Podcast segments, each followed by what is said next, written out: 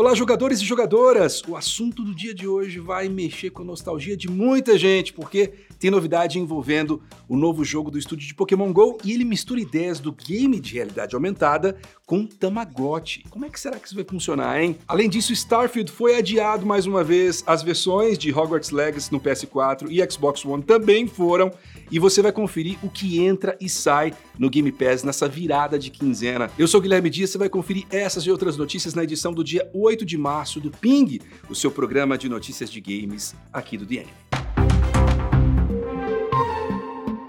Depois do sucesso estrondoso de Pokémon GO durante todos esses anos, o estúdio Niantic já tem um novo grande projeto promissor. Peridot é uma mistura de Pokémon GO com Tamagotchi, ou bichinho virtual se você preferir, e vai sair para iOS e Android já agora, no dia 9 de maio. Assim como o Pokémon GO, o game é uma experiência de realidade aumentada, só que agora com foco na criação e no bem-estar de um bichinho especial conhecido como peridote. Enquanto você vai cuidando dele e andando por aí, o bicho vai crescendo e se desenvolvendo e pode até cruzar com outro peridote. Aí os filhotes herdam características e parte do visual dos seus pais. A Niantic até tentou aplicar a ideia de Pokémon GO em outro game, mas não funcionou muito bem.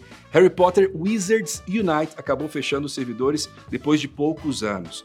E em junho desse ano passado, o estúdio demitiu 90 funcionários e cancelou quatro projetos em desenvolvimento, incluindo um jogo de Transformers que já tinha sido anunciado. Agora é ver se esse projeto novo vai fazer alguma mudança nessa trajetória. Você já chegou a ter um Tamagotchi quando você era criança? Ou alguma versão pipipichu do bichinho virtual? Agora, você acha que vai dar boa isso daí? Conta pra mim nos comentários do YouTube. E já que a gente falou de Harry Potter, vamos comentar de dois adiamentos e um deles é do Hogwarts Legacy. Pois é, ainda tem versões do jogo para sair e elas foram adiadas mais uma vez. Em um comunicado, a Warner e o Avalanche Studios anunciaram que as versões de PS4 e Xbox One só devem chegar no dia 5 de maio. Elas iam sair junto com os da geração atual, mas depois foram adiadas para 6 de abril e agora só em maio mesmo. A versão de Switch, que também tinha sido adiada no ano passado, segue prevista para o dia 25 de julho. Enquanto isso, Hogwarts Legacy não só já está disponível para PC, PlayStation 5 e Xbox Series, como foi um sucesso avassalador durante seu lançamento e já vendeu mais de 12 milhões de cópias e faturou cerca de 850 milhões de dólares nas duas primeiras semanas de lançamento. Isso é muito dinheiro, gente. Mas rolou outro adiamento também. E esse daí talvez você não esperava. Tô falando de Starfield, o novo grande projeto dos criadores de Skyrim, de Fallout, não vai mais sair na primeira metade de 2023 e foi empurrado para o dia 6 de setembro. Para não dizer que não existem novidades sobre o game, foi anunciada uma apresentação falando mais de Starfield no dia 11 de junho, que em teoria seria ali na mesma época da E3, né? A data original de lançamento de Starfield estava para o dia 11 de novembro de 2022 e a gente segue esperando. E para alegria de fãs de construção de cidades e viúvas de SimCity, a Paradox Interactive anunciou Cities Skylines 2, que chega para PC, PS5 e Xbox Series ainda neste ano, mas sem uma data ou janela de lançamento específica. O jogo está sendo desenvolvido pelo estúdio Colossal Order, responsável pelo primeiro Cities Skylines, e promete ser o simulador de cidades mais realista já feito até hoje. A proposta é permitir ao jogador usar a criatividade e planejamento para criar a sua cidade ideal. O estúdio está destacando especialmente as novas mecânicas envolvendo transportes e a economia das cidades, que são alguns dos maiores desafios para esse tipo de jogo e no mundo real também, né, para ser sincero.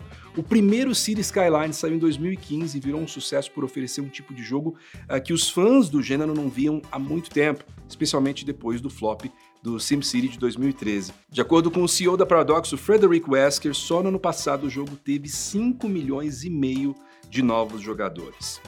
Gente, tem mais um derivado de LoL a caminho e agora com data de lançamento. Eu tô falando de The Mage Seeker, uma história de League of Legends que chega no dia 18 de abril. Para quem não lembra, o jogo foi anunciado oficialmente no meio de fevereiro e é mais um novo projeto do Riot Forge, aquela iniciativa da Riot de trabalhar com estúdios independentes em jogos que se passam no universo de LoL. O Mage Seeker é um RPG de ação em 2D do estúdio Digital Sun, de Moonlighter. Nele você controla o campeão Silas que parte em uma jornada de vingança depois de ser manipulado e preso pelos líderes da região de Demacia. Além de Mage Seeker, a Riot Forge deve lançar outros dois jogos em 2023: o Convergence, estrelado pelo Echo, e o Song of Nunu, previsto para o final do ano. A Microsoft divulgou os jogos que chegam no Game Pass nessas próximas duas semanas de março. A gente já tem disponível no catálogo o jogo de luta Guilty Gear Strive e amanhã, dia 9, é dia de Dead Space 2 e Dead Space 3 chegarem ao Xbox Cloud Gaming. Na terça-feira, dia 14, Valheim finalmente chega aos consoles, mas ainda naquele formato de Game Preview, né? Um acesso antecipado, já que a versão 1.0 nem chegou no PC ainda.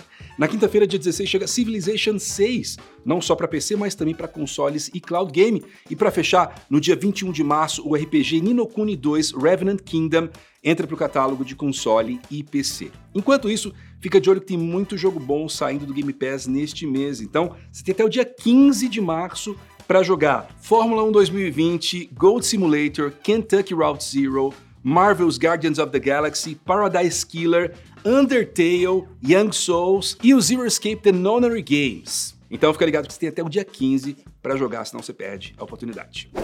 E a última notícia é aqui da casa do Omelette Company mesmo, porque a CCXP 23 já tem data para acontecer. O maior festival de cultura pop do mundo vai voltar entre os dias 30 de novembro e 3 de dezembro de 2023, mais uma vez no São Paulo Expo. Além disso, vai rolar também a tradicional Spoiler Night no dia 29. E fica ligado porque no dia 6 de abril, ao meio-dia, no horário de Brasília, vai começar a venda dos ingressos com quatro opções de compra: o ingresso diário, o pacote de quatro dias, o Epic Experience e o Full Experience. No ano passado, a CCXP teve um público de mais de 280 mil pessoas, quebrando o recorde de 2019, quando rolou a última edição presencial. Fica de olho nos canais do The Anime e da Omelette Company para saber mais novidades do que vem por aí na próxima edição. Antes de encerrar o ping, vamos então para os nossos aniversários de hoje, do dia 8 de março. Começando em 2011 com Dragon Age 2, até hoje um dos jogos mais controversos da história da BioWare e extremamente criticado na época por abandonar o gameplay de Dragon Age Origins para dar mais foco em ação. Cinco anos atrás, em 2018, saiu Fist of the North Star Lost Paradise, uma releitura do clássico mangá e anime, né?